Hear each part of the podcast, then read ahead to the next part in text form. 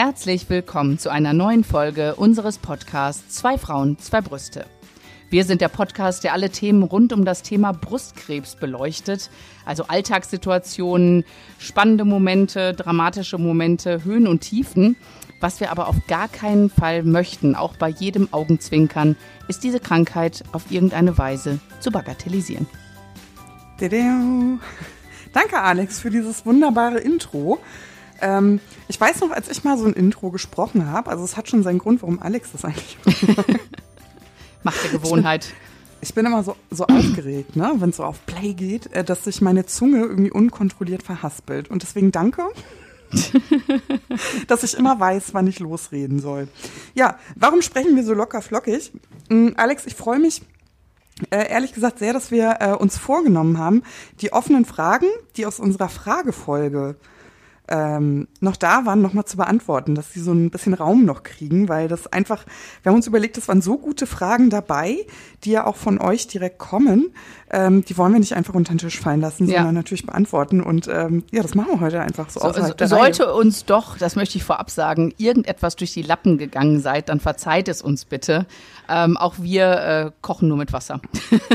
und das kann halt auch mal bei uns passieren. also, also ja. wenn, wenn jetzt jemand sagt so, ja, Moment mal, dann kommt ja jetzt meine Frage in dieser Folge und dann ist sie vielleicht doch nicht da. Und dann warten wir. Ähm, oder wir haben die falsch formuliert. Äh, seht es uns nach. Wir geben, auf, wir geben uns auf jeden Fall Mühe, das so gut wie möglich alles zu beantworten. Nee, nee, ihr könnt ruhig auf den Tisch hauen. Also mit Nachsicht kommt man ja, also nein. Also, stellt sie, was wir sagen wollten, stellt sie gerne nochmal. Wir werden das in regelmäßigen ja. Abständen tun. Wir hatten wunderbares ja. Feedback, weil es eben, wir erzählen natürlich von unseren Erfahrungen, wie das so ist, aber wir bilden natürlich nicht jedes Spektrum ab. Aber solche Fragerunden haben die Möglichkeit natürlich auch Themen ähm, hier zu positionieren, die euch akut beschäftigen mhm. ähm, oder Fragen, die vielleicht beantwortet werden müssen. Deswegen scheut euch nicht, auch außerhalb von Fragerunden jederzeit eure Fragen an uns zu richten oder mit dem Finger auf uns zu zeigen und sagen, Moment, meine Frage ist noch ungeklärt. Ähm, dem nehmen wir uns gerne an. Ja, und so wo du gerade dabei bist zu, zum Thema Themen, wir haben ja schon viele Themenvorschläge auch bekommen. Mhm. Teilweise konnten wir die bis jetzt noch nicht umsetzen, weil wir noch keine Interviewpartner äh, technisch, also wir hatten das technisch noch nicht so ganz raus mit den Interviewpartnern. Wir, diese wir kleinen Profis. Hürde, genau, diese Hürde haben wir jetzt auch genommen. Wir hatten ja schon unseren ersten Interviewgast und deswegen steht jetzt dem auch nichts im Wege, wenn es also Themen sind, die wir selber jetzt nicht so beantworten können, dass wir uns einfach einen Experten dann dazu holen, der das für uns machen kann oder mit uns machen kann. Deswegen ja, schießt los. Das ist voll die gute, das ist voll die gute Anmerkung, weil natürlich ähm, Brustkrebs nicht gleich Brustkrebs ist. Das sagen wir auch immer wieder. Mhm. Also eigentlich können die ähm, verschiedenen Facetten dieser Brustkrebserkrankung auch als gesonderte Krankheit durchgehen, weil sie ganz äh, andere Ursachen haben oder zum Teil auch weiterführend und anders behandelt werden. Und äh, wenn dann jemand sagt so, ah Mensch, das kann ich ja gar nicht fragen, weil die haben ja einen ganz anderen Brustkrebs als ich. Doch, könnt ihr. Ja. Also wir freuen uns drauf. Also genau, sei es Sachen wie Rekonstruktion, Depression, metastasierter Brustkrebs, alles, was bei uns nicht in der Geschichte vorkommt, her damit. Genau. Wir holen, wir holen uns die Menschen, die äh, mit in die, in die Talkrunde, die äh, sich da auskennen. Oh, aber sag nicht Talkrunde, das ist 90. Das hört sich wirklich 90. ja, aber das, das ist halt ja meine Zeit. Es ist halt, ich, ich bin halt nun mal älter. ich, also ich, ich muss ich mich das miterlebt. 90er ist auch meine Zeit. Ja, aber, aber, Fakt ist, sie liegt ja auch ein bisschen zurück. Das stimmt auf jeden Fall. Aber ich bin natürlich auch, ich bin, ich bin diese Generation, die live dabei war, als die ersten deutschen Talkshows ins Fernsehen kamen und äh, Ilona Christen und, und Co. Äh, Oliver wow, Geißen Alex. und alle. Ja, wow. so alt bin ich schon. Mm.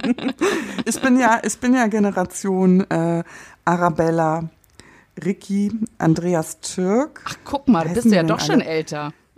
Ja, ich sag doch, die 90er, die, also, die sind jetzt so, also, ist das jetzt nett?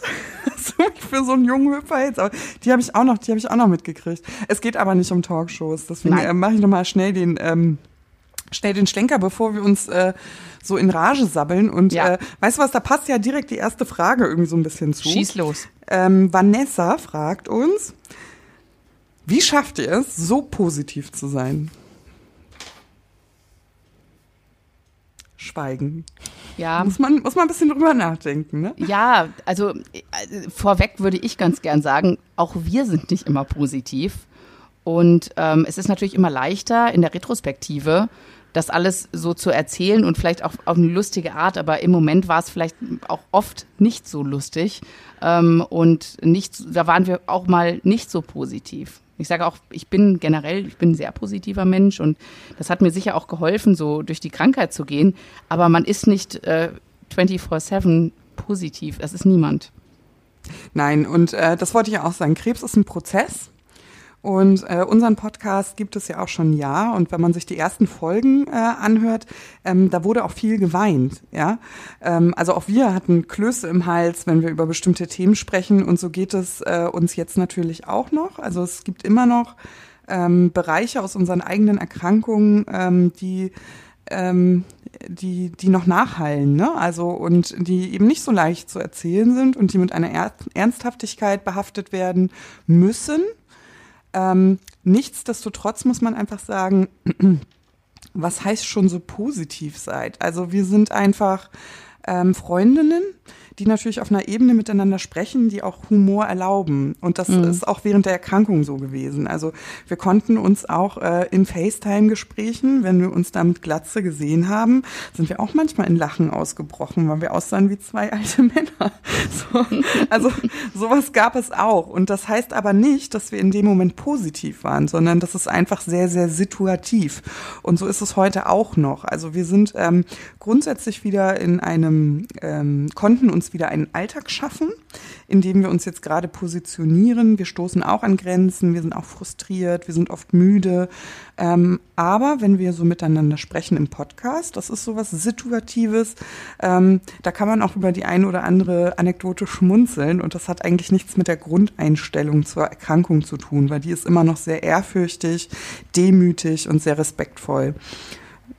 Das habe ich doch schön gesagt, Alex, oder? Das hast du sehr schön gesagt. Ein kleiner Applaus. Das war halt Laola-Welle. Ja, aber ich denke, das ähm, kann man so sagen. Also wir haben nichts äh, anders gemacht als andere Erkrankte. Ähm, wir sind jetzt nicht die, die positiv sind und darüber sprechen und von denen man sich irgendwie eine Scheibe abschneiden sollte. So sehen wir uns auch überhaupt nicht. Ähm, sondern tatsächlich als äh, Frauen, die diese Erkrankung durchlebt haben, aber die wieder ähm, lachen können und das äh, immer häufiger. Und ich glaube, mhm. so ist das zu betrachten. Ja. Ja, was hast, hast, du noch, hast du noch eine schöne Frage? Also ich hoffe, sie ist beantwortet, Vanessa. Wenn nicht, ne? Ja, ich, ich, ich habe ich hab eine längere Frage hier von der ja. Jolanda. Ähm, hat eine von euch eine Bisphosphonattherapie gemacht und äh, war das prophylaktisch? Und wie steht ihr zu dem Thema? Ja, Alex. Da äh, muss ich direkt. also das ist bei mir ein Thema gewesen, Bisphosphonate. Und zwar ähm, ich hole mal ein bisschen aus. So, erklär doch mal was, erklär doch mal, genau. Mm, warum Ich wollte gerade sagen, ich hole jetzt mal, genau, ich hole jetzt mal ein bisschen aus. Ähm, zum, zum einen habe ich keine pathologische Komplettremission bekommen. Das heißt, es wurden äh, in der OP, die, als das restliche der restliche Tumor und das Tumorbett, also das Gewebe um den, den Tumor entfernt wurde, wurden noch aktive Krebszellen gefunden. Nach ähm, der Chemotherapie, nach allen Chemotherapien. Genau, nach allen Chemotherapien ähm, wurden die gefunden. Und das hatte zur Folge, dass ich zum einen nochmal eine Tablettenchemotherapie machen musste. Und zum anderen ähm, hieß es dann, ja, äh, ach so, und dann habe ich noch als Nebenwirkung der Chemo eine Osteopenie bekommen. Das ist sowas äh, wie Osteoporose, also dass die, äh, aber nicht, also so eine Vorstufe, äh, die Knochen sind einfach nicht mehr so dicht wie vorher. Ich habe eine Knochendichte-Messung machen lassen und die meinten, es gibt eine Osteopenie. Aber Alex, weißt du, da muss ich dich direkt mal fragen. Ne? Ja. Ist das durch die Chemo bekommen, äh, gekommen ja. oder weißt du das nicht? Also, Doch. weil du hattest ja vorher die Knochendichte-Untersuchung nicht. Also, du hast ja keinen Vergleichswert. Aber man vermutet das, ne? Es ist ja, schon eine Nebenwirkung. es ist schon, also ich, nur so mal so, ich habe in meinem Leben noch nie etwas gebrochen gehabt. Mhm. Noch nie. Äh, doch, ich habe mir mal ein Zeh gebrochen. also, also wer ich, hat sich das da nicht ich, gebrochen? Äh, ein Trümmerbruch, weil mir ein Ikea-Schneidebrett mit Vollkaracho äh, da drauf, also nicht so ein Schneidebrett, so ein kleines, sondern weißt du, diese Quadratmeter großen Bretter, diese richtig ja, dicken. die habe ich, die sind super. Ja, die sind super. aber wenn dir das auf den nackten Zeh fällt, ich hatte einen ja. Trümmerbruch. Ja, verstehe ähm, ich. Das war aber das Einzige in meinem ganzen Leben. Also ich hätte es mir hundertmal vor Mathearbeiten oder so gewünscht, dass ich vielleicht mal einen Arm gebrochen hätte. Ich, aber es ist, nicht, es ist leider nicht passiert. Und oh. ich habe aber äh, mir beim Erschlagen einer Mücke den Finger gebrochen. Und ja, das, weiß äh, das ist zum Beispiel für mich so ein Zeichen, ich denke, okay, ich glaube, die sind etwas äh, brüchiger. Also es, es, ist halt, es ist halt meinem Alter entsprechend sind meine Knochen nicht so dicht, wie sie sein sollten. Und äh, das wurde ganz klar gesagt, dass das einfach eine Folge der Chemo ist. Mhm. Klar kann ich es nicht so beweisen, aber es macht irgendwie ein bisschen Sinn für mich. Ja, also ist ja aufgeführt mhm. in der ganzen Nebenwirkungs. Genau. So, äh, kommen wir ja. zum Thema Bisphosphonate. Ja. Es gibt Bisphosphonate, ähm, die äh, kannst du, also das kommt jetzt darauf an, in welchem Stadium der Krankheit du bist. Was die machen, ähm, ist, dass die den Knochen anregen, ähm, dichter zu werden. Ich hoffe, ich erkläre das jetzt richtig. Es soll einfach, die Knochen sollten sich verdichten.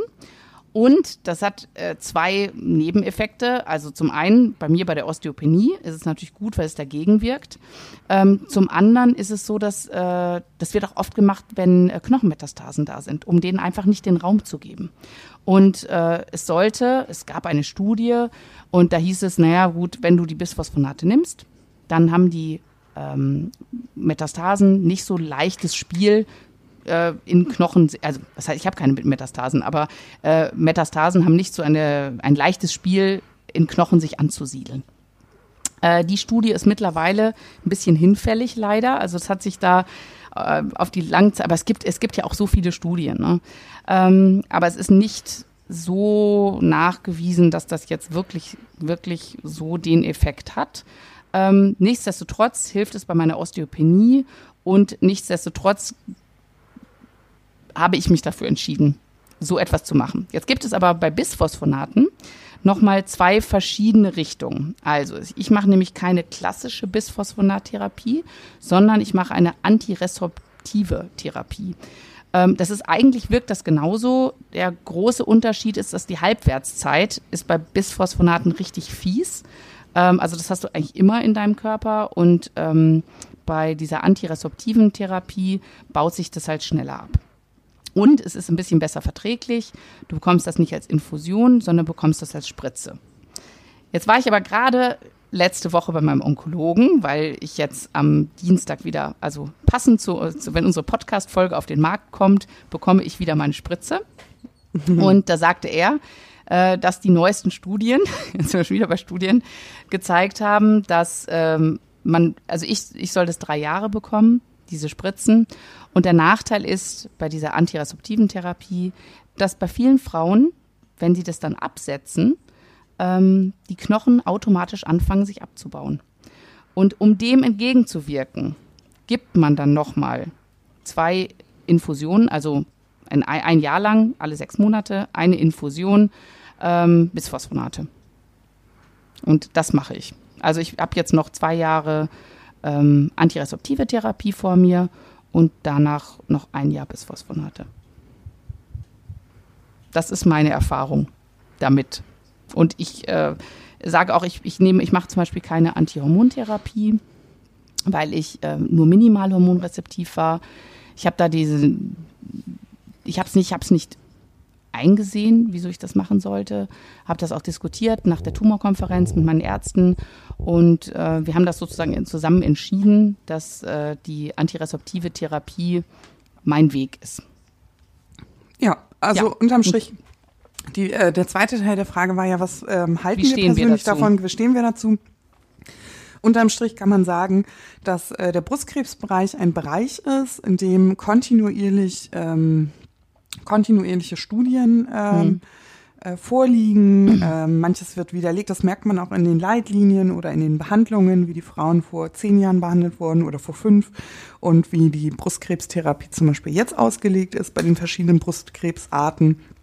Und äh, letztendlich ist das ähm, auch, was so Bisphosphonate angeht, ähm, einfach auch eine sehr individuelle Entscheidung. Also ja. wenn man nicht gerade diese ähm, Knocheninstabilität hat wie bei dir, Alex, aber das bleibt ja eine individuelle Entscheidung am Schluss mhm. und ähm, ich habe keine Erfahrung mit Bisphosphonaten. War das bei dir denn mal im Gespräch? Äh, ja, das war im Gespräch. Ähm, ich habe, ich muss dir ganz ehrlich sagen, ich ähm, weiß gar nicht, warum ich mich da nicht mehr so sehr drum bemüht habe. Ähm, die Studienlage zeigte, dass äh, Frauen vor der Menopause keinen Nutzen davon hätten. Ähm, es ist aber sehr nebenwirkungs, äh, also die Nebenwirkungen hm. ähm, für mich persönlich über, ich formuliere es nochmal um, für mich persönlich überwogen die möglichen Nebenwirkungen den Nutzen, der gemäß Studienlage dabei herauskam. Und deswegen war das meine persönliche Entscheidung, mich dagegen ähm, ja. zu entscheiden, weil mein Körper, also mein Arzt und ich sind zu dem Gespräch, äh, Entschluss gekommen, es jetzt zu diesem Zeitpunkt nicht zu versuchen, weil ich nach der Krebstherapie körperlich sehr, sehr geschwächt war durch meine Geschichte, durch die sieben Operationen, durch ähm, die ganze äh, Krebstherapie und ich konnte einfach keine anderen Nebenwirkungen gerade ertragen. Das ist einfach so. Ich hätte sie auch körperlich nicht geschafft. Ich hatte nach der Chemotherapie sehr, sehr schlechte Blutwerte und ähm, ich wollte mich erstmal berappeln. So. Mhm. Und deswegen, wie gesagt, das ist eine Entscheidung aus Nutzen und Nebenwirkungen und die Ja, aber vielleicht auch das Alter. Zeitpunkt. Das ist natürlich auch nochmal ein Faktor. Das wurde bei mir halt auch diskutiert. Ähm, und ich glaube, das ist äh, wahrscheinlich auch nochmal so ein, so ein Dreh- und Angelpunkt. Und es ist, ich sag, mit der ohne die Osteopenie ähm, hätte ich da auch nochmal länger überlegt glaube ich. Aber ja. so, also wir hatten da viele Gespräche und ich habe mir die, die Studie noch angeschaut und ähm, ich bin okay mit der Entscheidung. Und das mhm. ist ja das Wichtigste. Ne? Das es geht ja jeder so ja. seinen, seinen eigenen Weg und äh, solange man selber sich okay damit fühlt, dann. Ja, und solange ja man selber vielleicht, ähm, ich würde auch sagen, äh, auch schon in der Erkrankung ist es immer wichtig, nicht zu gucken, wie ist es bei meiner Freundin, ja, ja. sondern es ist immer wichtig, in welcher Situation stehe ich jetzt gerade. Genau. Also es ist ja auch ersichtlich, ähm, obwohl wir ja eigentlich die gleichen ähm, Krebsmerkmale hatten, ist ja die hm. Behandlung ganz anders ausgefallen, weil einfach so viele Nebenschauplätze noch berücksichtigt werden müssen. Ja. Und ähm, das ist doch ein Aufruf zu sagen, gar nicht, was haltet ihr davon, seid ihr dafür oder dagegen, sondern passt das eigentlich jetzt gerade ins Lebenskonzept? Kann ich das überhaupt mit jemandem vergleichen? Ich hatte heute eine ganz witzige Frage mhm. ähm, auf Instagram, da hat mich eine äh, eine äh, Mitleserin gefragt, wie hoch die Dosierung meiner Tablettenchemo war. Ne? Und da, das ist ja wieder, also da kann ich ja immer nur wieder sagen, ähm, dass so ein Vergleich einfach einfach sehr gefährlich ist, ne? Weil das ist natürlich ja, das wird Körpergewicht. Ja aus, nee, genau. das wird ja nach Oberfläche berechnet, ne?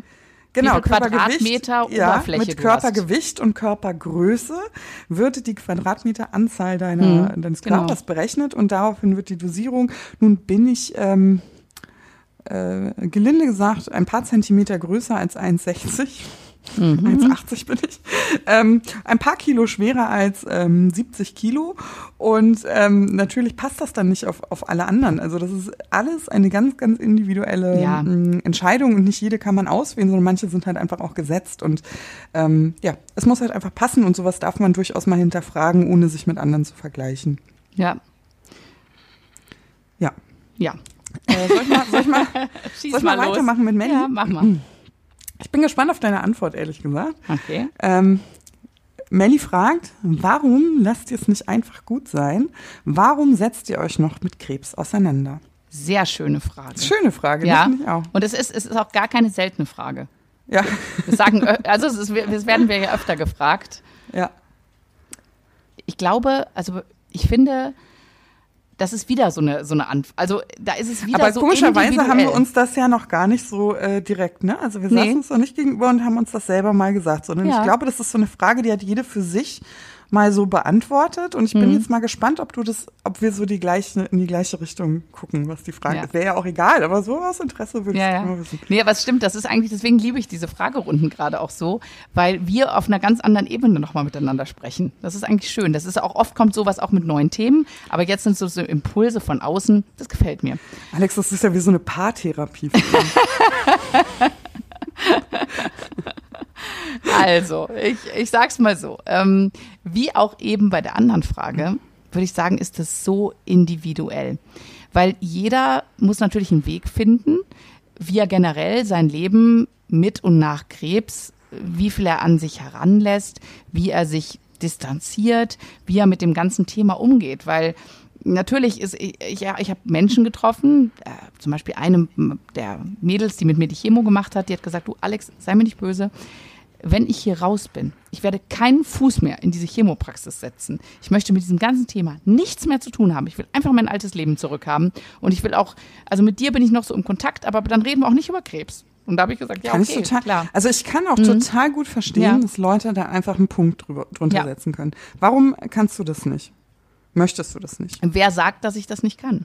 Ja, also, deswegen schnell korrigiert, warum möchtest du es nicht? Nein, aber wer, wer, sagt, ich möchte es nicht? Also ähm, das ist natürlich eine Art, damit umzugehen. Und ich sehe es ein bisschen so, dass ich ähm, ich finde, ich finde, also für mich muss ich einfach einen Weg finden, ähm, wie, also ich hänge jetzt in dieser ganzen Community, sage ich mal, drin. Also ich kenne viele Menschen, die an Krebs erkrankt sind. Ähm, es trifft mich jedes Mal unheimlich hart, wenn ähm, jemand stirbt, weil manchmal vergisst man das ja auch, was einen da so verbindet, ne, mit den Freundschaften. Und natürlich könnte ich sagen, ich will mit den ganzen Leuten, ich will gar nichts mehr mit denen zu tun haben. Ich bin jetzt da raus. Aber zum einen fühle ich mich nicht, dass ich da raus bin, sondern das ist ein Thema, was mich auch weiter begleitet. Ne? Ich habe weiter ähm, auch äh, ob ich jetzt meine antiresorptive Therapie mache, regelmäßig beim Onkologen bin, bei den Nachsorgen. Das Thema ist immer für mich präsent. Und es, ich habe auf der anderen Seite halt auch gemerkt, dass es so wichtig ist, darüber zu reden. Also ich sage, ich, das ist jetzt nicht, dass ich meinen Menschen einen Vorwurf mache, die nicht darüber reden möchten. Das finde ich absolut okay. Da findet jeder seinen Weg. Aber ich habe das Gefühl, ich möchte darüber reden und ich möchte einfach ein bisschen dieses Tabu auch brechen und ähm, rausgehen und vielleicht auch meine Geschichte erzählen, damit ähm, Menschen sich die Brüste abtasten. Ne? Wenn sowas ein, also äh, wenn sich nur zwei Frauen die Brüste schon abtasten, weil ich meine Geschichte erzähle, dann bin ich schon happy. Ich glaube, mhm. dass, deswegen möchte ich damit gerade auch nicht abschließen. Und das fühlt sich, das fühlt sich jetzt gerade auch richtig an, dass wir unseren Podcast machen, mhm. ich weiter auch in, in, verschiedenen Gremien sitze und äh, mich mit dem Thema einfach weiter auseinandersetze. Ich habe damit nicht abgeschlossen und ich in, zu meinem, in meiner Situation finde ich auch nicht, dass ich damit abschließen kann. Vielleicht sieht das noch mal in ein paar Jahren anders aus, aber jetzt gerade kann ich das nicht. Mhm.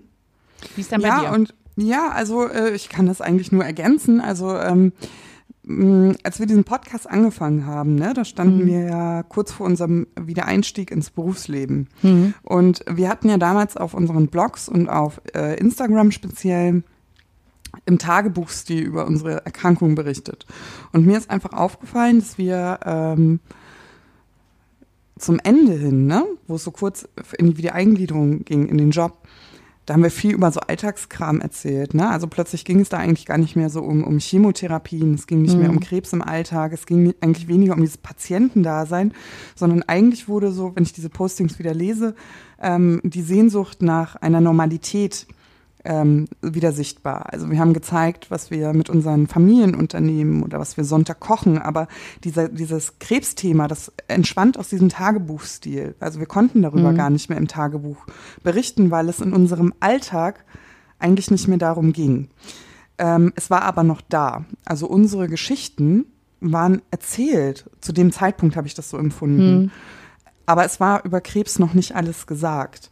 Und ich bin sehr froh, dass wir dieses Experiment gewagt haben mit diesem, äh, mit diesem Podcast. Wir haben ja immer gesagt, uns ist das ganz egal, ob uns eine Person hört oder, oder ja. zehn oder vielleicht sogar noch mehr. Aber ähm, wir möchten das gerne weitertragen. Und in diesem Jahr, seit wir diesen Podcast haben, ist noch so viel mehr passiert und es sind so viele Erkenntnisse gekommen. Also es ist zum Beispiel Folgendes passiert. Es ist okay, wenn man an seiner ähm, nicht an seine eigenen Ansprüche rankommt, dass man auch scheitert, ja, also mhm. wieder, man ist nicht mehr im alten Leben.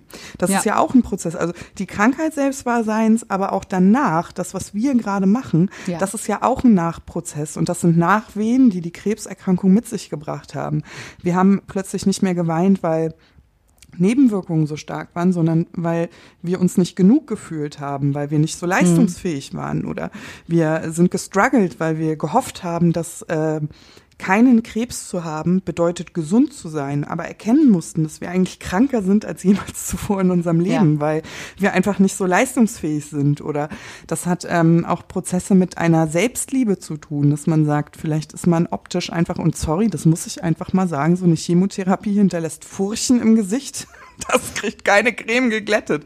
Also wenn ich Bilder sehe, von vor zwei Jahren, wie, wie jung und frisch ich mich fühle und äh, ich gucke jetzt in den Spiegel und sehe ich, es hat mich optisch einfach auch Lebensjahre gekostet, ja. Mhm. Und ähm, das unterscheidet mich von dem, was andere in meinem Alter erlebt haben. Also auch optisch gesehen. Das sind dann wieder so diese Kleinigkeiten, ne?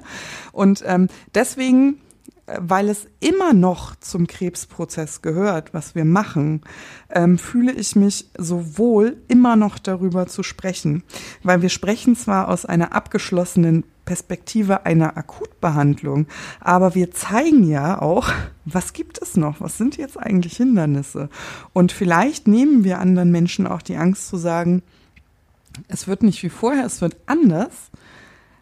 Es sind durchaus noch Hindernisse zu überwinden, aber die mhm. sind nicht unüberwindbar und man findet da irgendwie wieder herein. Und ich bin so sehr gespannt, wie wir in einem Jahr nochmal sprechen. Weißt du? Ja, das wird sehr spannend, weil äh, ja. also, du hast auch so gerade so einen wichtigen Punkt angesprochen, weil ich finde auch dieses ganze äh, Leben nach der akuten Therapie.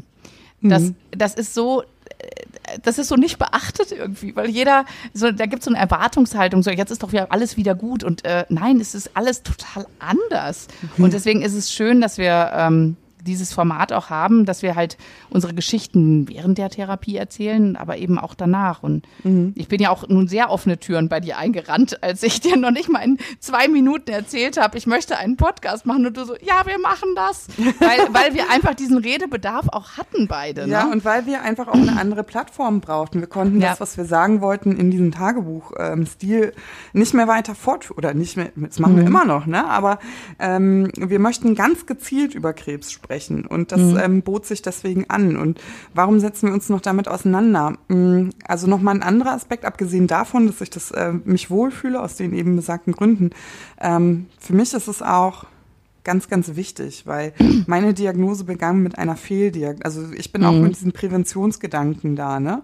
Ich mhm. hätte das nie gedacht, an Krebs zu erkranken. Das war für mich auf einer Liste sämtlicher Lebenskatastrophen irgendwo ganz hinten, weil warum sollte das passieren? Ne? Also ich habe da überhaupt gar nicht dran gedacht. Und ähm, weißt du, diese Fehldiagnose, die hat was mit mir gemacht. Also mhm. ich würde sogar sagen, dass das ein traumatisches Erlebnis war, weil man sich ja nicht krank gefühlt hat in dem Sinne. Also ich bin hilfesuchend zu jemandem gegangen und der hat einen Fehler gemacht, der mich mein mhm. Leben hätte kosten können. Und ich bin mir dessen ganz, ganz äh, bewusst. Ja, ähm, also ich kann das, weißt du, wenn ich operiert werde, ja, ich kann das nicht prüfen, hat der Arzt mir also in die Wunde gespuckt oder war der falsche Faden genommen. Ich kann das nicht kontrollieren, weil ich war nicht dabei. Aber ja. dieser Fehler, der ist, der steht bewusst perso in Persona. Es gibt ein Gesicht dazu, es gibt einen Menschen dazu, es gibt einen Knoten dazu und dieses, das ist so so greifbar und so ja. bewusst. Dieser Fehler ist mir so so bewusst vor Augen. Mhm. Und ähm, ich kann tatsächlich, und das, äh, da lasse ich wirklich mal die Hosen runter, ähm, warum kann ich mich damit nicht auseinandersetzen? Weil ich ganz häufig an 2017 denke.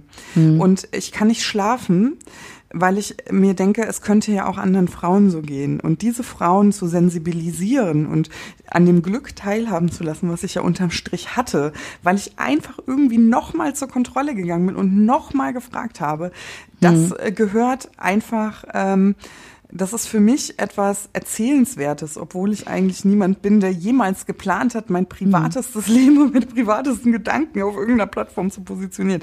Aber das sind die, ähm, das sind die Gründe und so wie sie damals waren, so sind sie heute immer noch und so wie sie ja. beim Blog waren, sind sie auch beim Podcast und so wie sie ähm, beim, ähm, ich weiß nicht, beim Instagram-Account waren, so sind sie heute noch im Alltag und äh, ich bin auch ehrlich, also ich, ich frage mal meine Frage dazwischen, Alex. Also äh, Melli, ich hoffe, wir haben ich, deine beantwortet. Ich, ich schmeiße ähm, noch ganz kurz was dazwischen, Paula. Es ist nämlich nicht nur dir geht es so nah, dass du diese Fehldiagnose hattest, sondern es sind so viele Leute, die wir mit Fehldiagnosen kennengelernt haben auf dem Weg. Und das mhm. geht mir auch so nah. Und ich, wie vielen Leuten, mit denen ich über Brüste abtasten spreche, ich von diesen deine Geschichte erzähle, die von vielen, vielen anderen, weil es mich so erschüttert. Mhm, ja. Und da muss drüber gesprochen werden, auf jeden Richtig. Fall.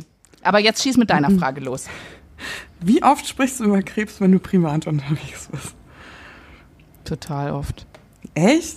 Ja.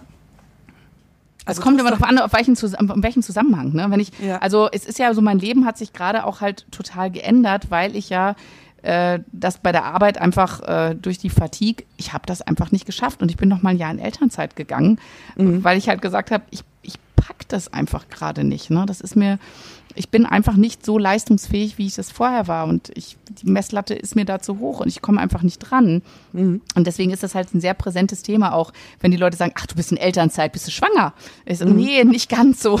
Mhm. Und äh, deswegen ist es doch immer wieder auch so ein Thema, weswegen ich jetzt halt gerade nicht äh, wieder in meinem Job bin. Und deswegen rede ich halt da auch privat oft. Äh, und weil ich mich halt auch bei verschiedenen ähm, Gremien und Organisationen engagiere, ähm, ist das natürlich auch Gesprächsthema. Aber ich, ja. aber nicht, nicht permanent. Also es ist nicht, dass es im Mittelpunkt meines Lebens steht, aber ähm, es hat schon eine sehr tragende Rolle. Also, mhm. aber, aber, aber von aus einer anderen Perspektive. Weißt du, was ich meine? Also nicht, dass es jetzt um, um klar die Fatigue und so, das hat, das hat schon eine Rolle, aber es geht auch nicht immer nur um meine Geschichte jetzt, sondern es geht um, ne, wenn ich wenn Leute darüber reden, über Brüste abtasten und sowas. Also ähm, so kommt das Thema also, rein. Also ich muss, ich bin da ganz ehrlich. Also mhm. ich, ähm, es kommt im Alltag schon mal vor, dass man darüber spricht, also weil man ja auch viel angesprochen wird. Also die Nachbarin hat das, meine Freundin hat das, was kann mhm. ich tun?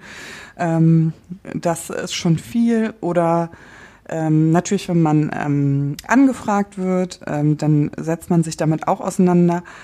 Aber ich, wenn ich als Paula ähm, in dem unvorteilhaftesten Gartenoutfit die Rasenhecke schneide das und meine stimmt. Nachbarin plauscht, dann spreche ja. ich da nicht drüber. Dann spielt ja, es tatsächlich keine Rolle. Also was ich sagen will ist, ähm, dann bin ich nicht Paula, die Krebspatientin, die nie mit dem Thema abschließen kann, sondern äh, ich habe durchaus so helle Momente oder wenn ich mit Freundinnen unterwegs bin, und äh, das ging ja Corona-technisch jetzt äh, nicht so viel, aber ähm, ich freue mich, dass es bald wieder möglich ist, wenn man irgendwie mit den Kindern auf dem Spielplatz ist oder wenn man mit einer Freundin ein Glas Wein trinken geht oder so, mhm. dann ähm, spielt es tatsächlich keine Rolle. Also das war früher so, dass man dann oft noch gefragt wurde, so ja. in so einem vertraulichen Gespräch, du sag mal, also äh, ich wollte dich das damals gar nicht so fragen, aber, ne, und dann kam dann eine Frage und dann baute sich darauf ein Gespräch auf. Ähm, das ist jetzt nicht mehr so. Also ich habe das Gefühl, dass in diesen zwischenmenschlichen ähm, Gesprächen das ähm, abebbt und das ist auch schön. Also ja. ähm, wir beschäftigen uns nicht nur jeden Tag durchgängig mit Krebs. Ähm, ja. Und das muss man einfach wissen. Klar, uns erlebt man hier im Podcast.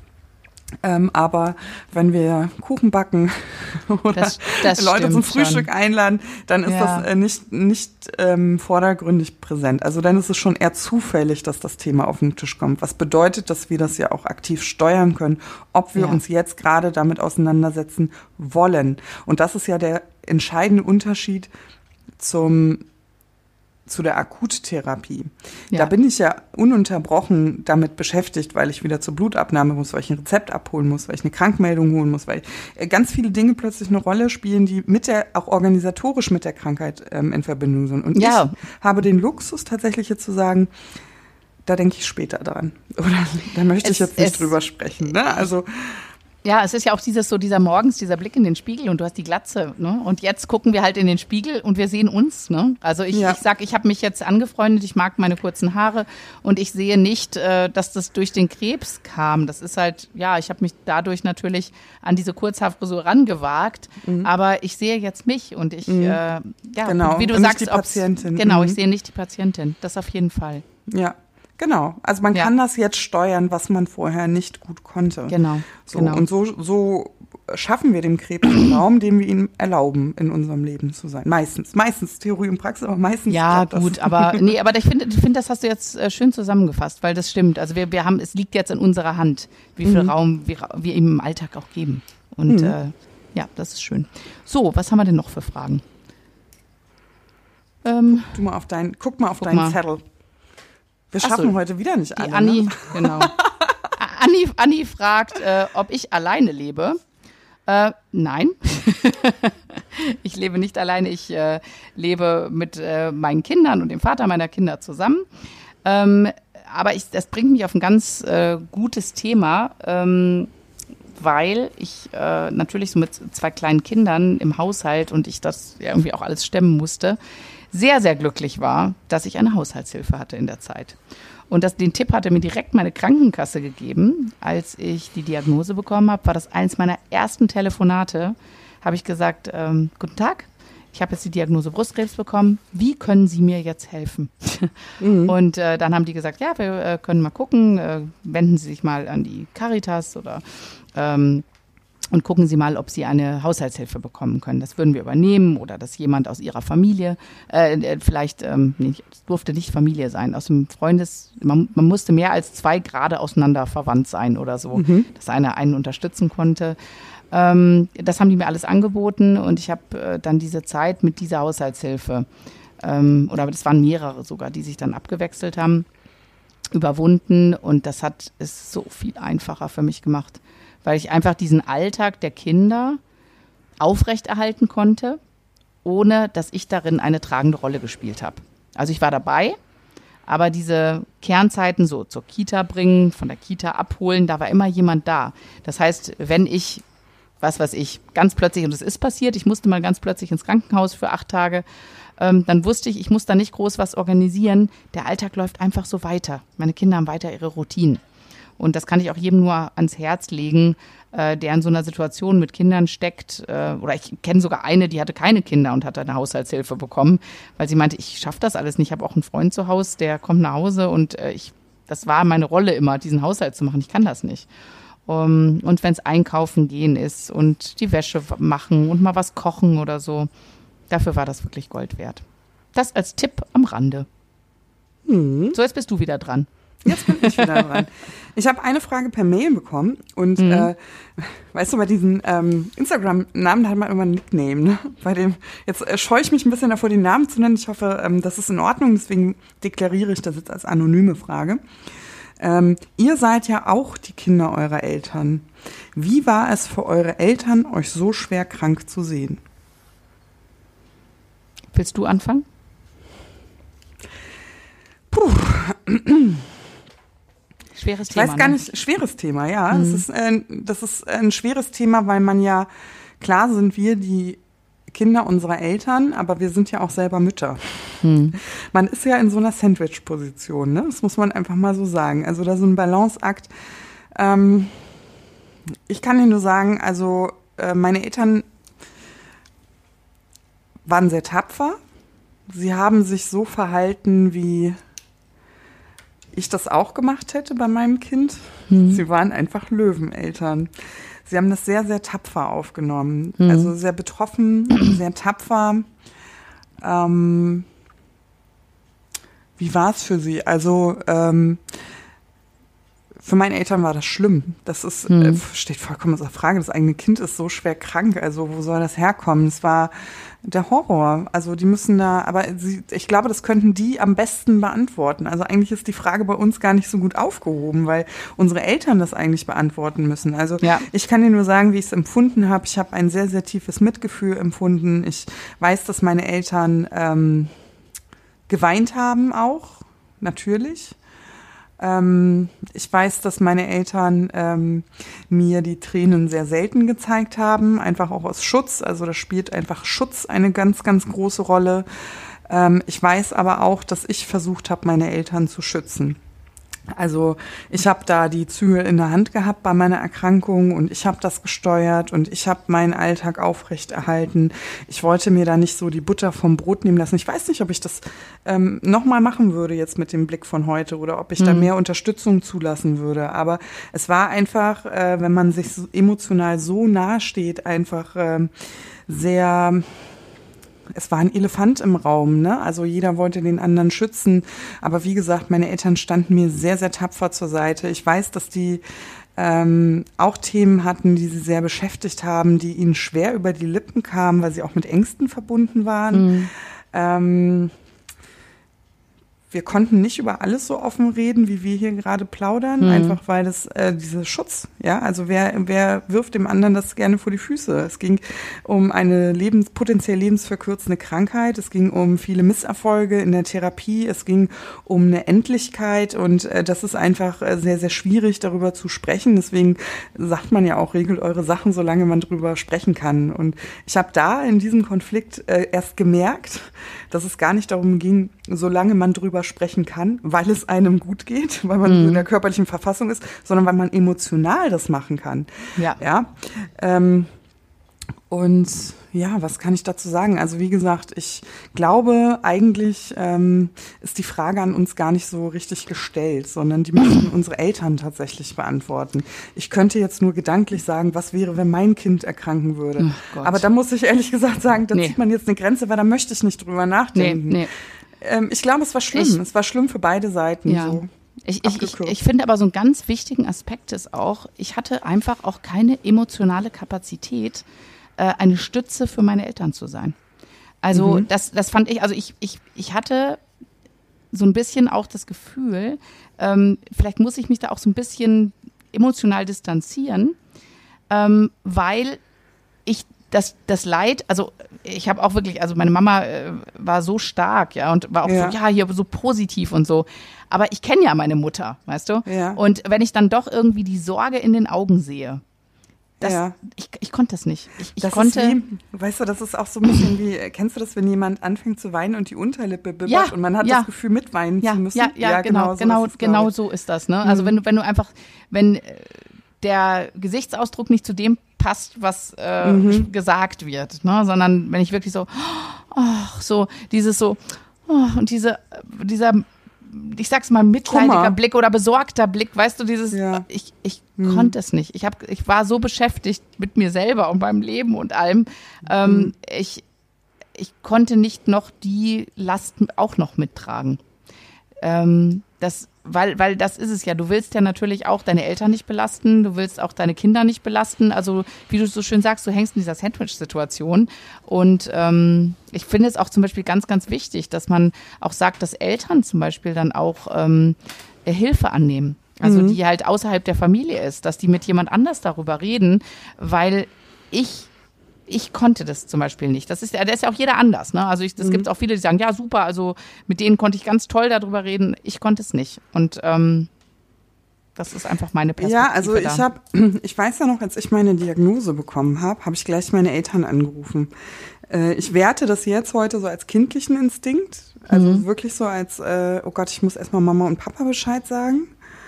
Ähm, aber auch, weil das für mich das Schwerste war, meine Eltern zu sagen, dass ich als ihre Tochter so schwer erkrankt bin. Ja. Ähm, und also wie gesagt, ich würde da nie was Schlechtes über meine Eltern sagen, weil mhm. wir uns sehr, sehr eng standen. Aber ich habe einfach erkannt, ähm, dass ich habe ihre Hilflosigkeit erkannt hm. in dem Thema. Also klar, klar ist da eine Hilflosigkeit. Also einerseits habe ich die Stärke bewundert und andererseits habe ich diese Hilflosigkeit gespürt. Und ja. das hat mit mir auch so einen Konflikt ausgelöst. Ähm, der für mich ganz, ganz schwierig war. Und wir hatten auch diese Lippenbibber-Situation. Mhm. Also es war dann einfach, ähm, ich glaube, das war zur Brustabnahme ich glaube, das war zu meiner Brustabnahme. Und mein Vater fragte mich dann in so einem Gespräch, das war so ein ganz beiläufiges, ähm, ähm, was, also was sagt denn dein Mann dazu? Also gar nicht abwertend gemeint, ne? Einfach mhm. nicht, nicht, nicht ästhetisch, oh Gott, äh, was mhm. will er? Also das war vollkommen klar. Mein Mann gehört seit vielen Jahren mit zur engsten Familie.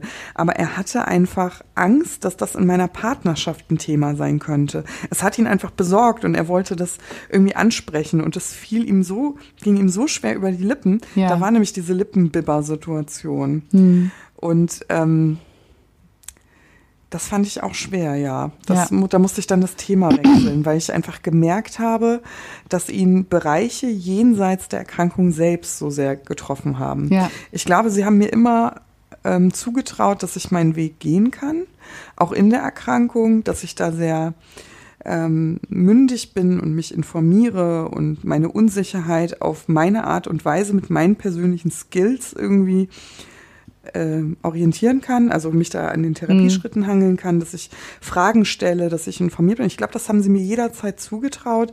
Ähm, und trotzdem nehmen ja Eltern überall in jedem Lebensbereich irgendwie Anteil an, mhm. ähm, an Veränderungen. Und meine Eltern haben die mitgekriegt, ohne Einfluss darauf nehmen zu können. Also auch emotional keine, keine Stütze, weil sie konnten ja die Tatsache nicht ändern. Ne? Ja.